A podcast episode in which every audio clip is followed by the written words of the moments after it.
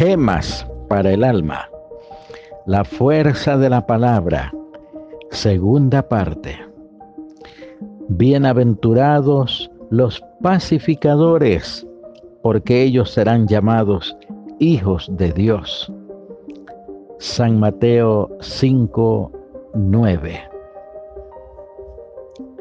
Recuerdo el tono extrañamente alegre y regocijado, como si dos amigos hubieran estado buscando algo con diligencia y de repente lo hubieran encontrado. ¡Ey! Giré a mi izquierda y el borracho a su derecha. Nuestra mirada tuvo que descender para localizar a un pequeño anciano japonés. En mi opinión, este frágil caballero sentado allí con su kimono inmaculado frisaba bien los 70 años de edad. Él ni siquiera se fijó en mí, sino que dedicó su atención al trabajador, como si hubieran tenido entre los dos el secreto más importante que compartir. Venga acá, dijo el anciano con un acento local, llamando a su lado al borracho. Venga acá para que hablemos. Ondeó la mano con suavidad. El hombrón lo obedeció, como si en ella llevara una cuerda. Plantó sus pies con aire beligerante frente al anciano y gritó con una voz que opacó el ruido del traquetear de las ruedas. ¿Por qué diablos tengo que hablar con usted? El borracho me daba ahora la espalda. Si movía un milímetro algún codo, yo caería sobre él a golpes. El anciano continuó dirigiéndose al ebrio. ¿Qué es lo que ha estado tomando? Le preguntó con interés. He estado tomando Seik, replicó con acritud el individuo. Y además a usted no le importa. Oh, eso es magnífico. El Seik es muy delicioso. Verá usted, a mí también me encanta el Seik. Todas las tardes, mi esposa y yo, ella tiene 76 años, calentamos una botellita de Seik y la llevamos al jardín donde nos sentamos en una vieja banca de madera. Contemplamos la puesta del sol y vemos cómo se encuentra nuestro árbol placaminero. Mi bisabuelo lo plantó y estamos preocupados por saber si se salvará de las tormentas de nieve que azotaron durante el último invierno. Creemos que está reaccionando bien, teniendo en cuenta la mala calidad del suelo nos produce mucha satisfacción sacar nuestra botella al jardín y disfrutar de la tarde aunque llueva. A medida que hacía esfuerzos para seguir la conversación del anciano, la cara del borracho empezó a suavizarse.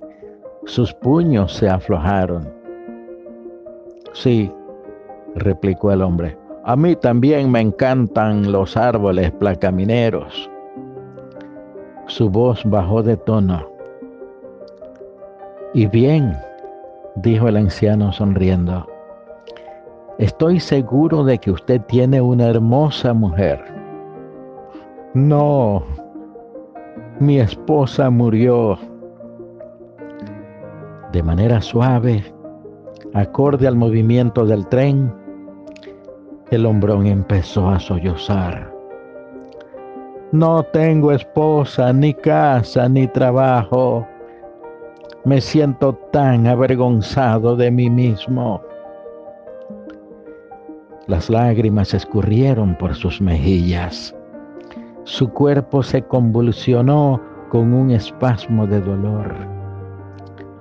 Ahora me tocaba a mí, parado ahí, con mi ingenuidad juvenil pura y mi idea de la justicia para hacer más seguro el mundo en la democracia, de pronto me sentí más sucio que él. Finalmente el tren llegó a mi parada.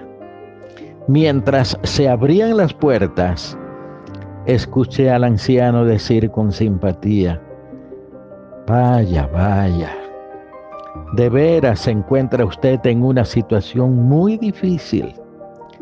Siéntese cerca de mí y cuéntemelo todo.